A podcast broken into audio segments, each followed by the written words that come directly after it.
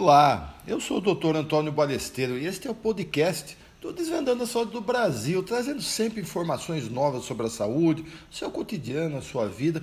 Olha, hoje eu vou abordar 2020, o mundo aprendendo e improvisando. Olha só, o ano de 2020 não aconteceu, ou melhor, aconteceu da pior maneira possível, né? Impulsionado por uma pandemia que já contaminou, gente, mais de 50 milhões de pessoas vitimou mais de um milhão ao redor do mundo. Muitos tinham projetos profissionais, familiares, de viagens, sonhos foram adiados e muitas vidas, onde germinam os sonhos, hein, foram ceifadas. No Brasil, terceiro país com mais casos no mundo, com mais de 5 milhões de contaminados e, segundo em óbitos, com mais de 162 mil vidas perdidas, a impressão de um ano perdido também é prevalente. Segundo pesquisa do Colégio Notorial do Brasil, de janeiro a agosto diminuiu em 33% o número de casamentos, se comparado com 2019. E neste mesmo período, tivemos uma queda de 90% nos voos nacionais. Olha só. Segundo estudos do Instituto de Psiquiatria da Universidade de São Paulo, o distanciamento social imposto para esta pandemia nos fez perder diversas ferramentas para elaborar planos, com relevo para conhecer novas pessoas, se oportunizar a novos caminhos. Somando a isto, as tarefas cotidianas limitadas e o sentimento de estagnação, o que se conjuga para afetar as funções cerebrais. Sabia disso? Em especial o córtex pré-frontal, gente, responsável pelo controle da atenção, do raciocínio e do comportamento.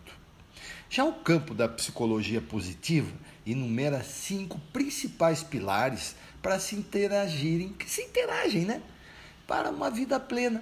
Quais sejam? Emoções positivas, engajamento, relacionamentos saudáveis, propósito e realizações. Esta pandemia bagunçou esses pilares para uma vida plena, né?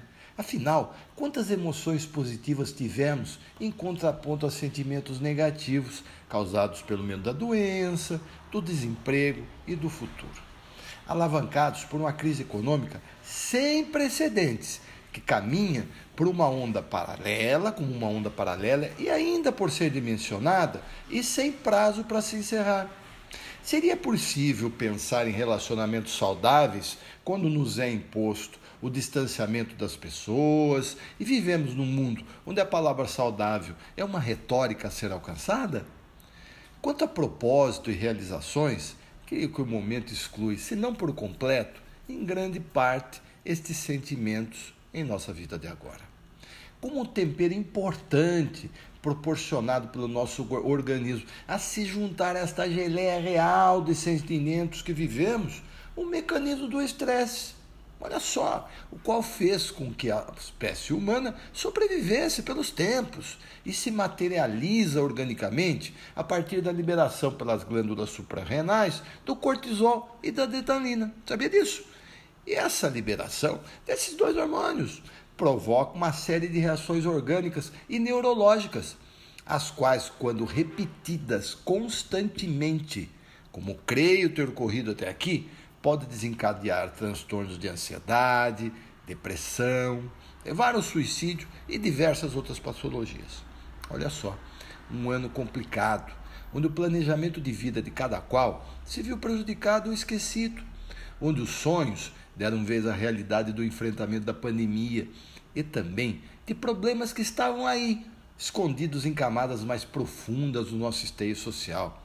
Boa parte de nossos problemas oriundos de ações de governança ineficazes. Né? Boa parte desses problemas são oriundos disso, da falta de, de cuidado das pessoas para com o nosso planeta e para consigo mesmas. E claro, o momento mundial onde emerge o nacionalismo radical, pouco afeito ao diálogo e ao contraditório, absolutamente distante da ciência, da solidariedade e da razão.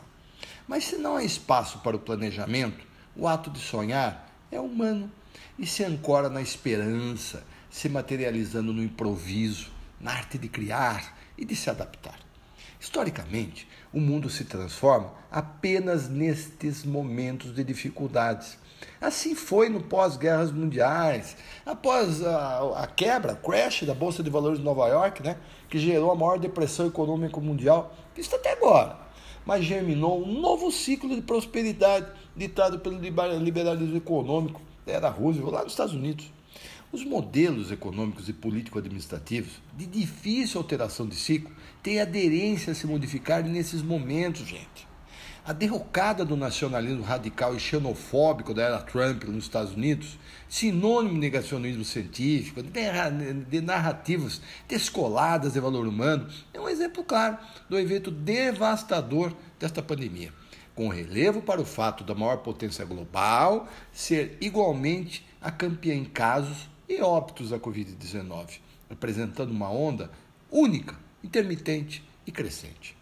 No Brasil, país tão afetado pela Covid-19, em que o governo federal negou a ciência e subvalorizou os mortos da pandemia, continuamos à mercê do negacionismo científico, das narrativas dissonantes, vendo o Ministério da Saúde, que foi criado lá em 1953, envergonhando e se distanciando de sua história.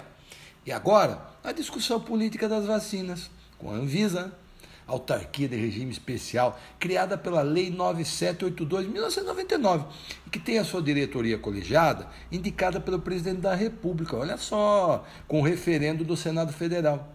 A Anvisa suspendeu, sem motivação técnica comprovada, os testes da vacina Coronavac. Este ato da Anvisa já foi revertido, né? Mas colocou em suspeição esta autarquia, a qual eu desconheço ter adotado decisões políticas em sua história, ao menos até aqui. Olha, pessoal, o momento está sendo de transformação e assim continuará a ser. Se para melhor, depende de nossa percepção dos fatores que nos sucedem onde estamos. A possibilidade de mudança já é motivo para sonharmos e nos inicialmente improvisarmos, mas a seguir identificarmos as novas, as novas oportunidades, planejarmos e perseverarmos em no, nossos objetivos. Afinal, a crise se repense, se transforme, crie. Olha, continue aqui conosco. Este podcast, estou desvendando saúde do Brasil. Logo mais, trarei novas informações, um novo material. Estarei novamente junto contigo. É comigo.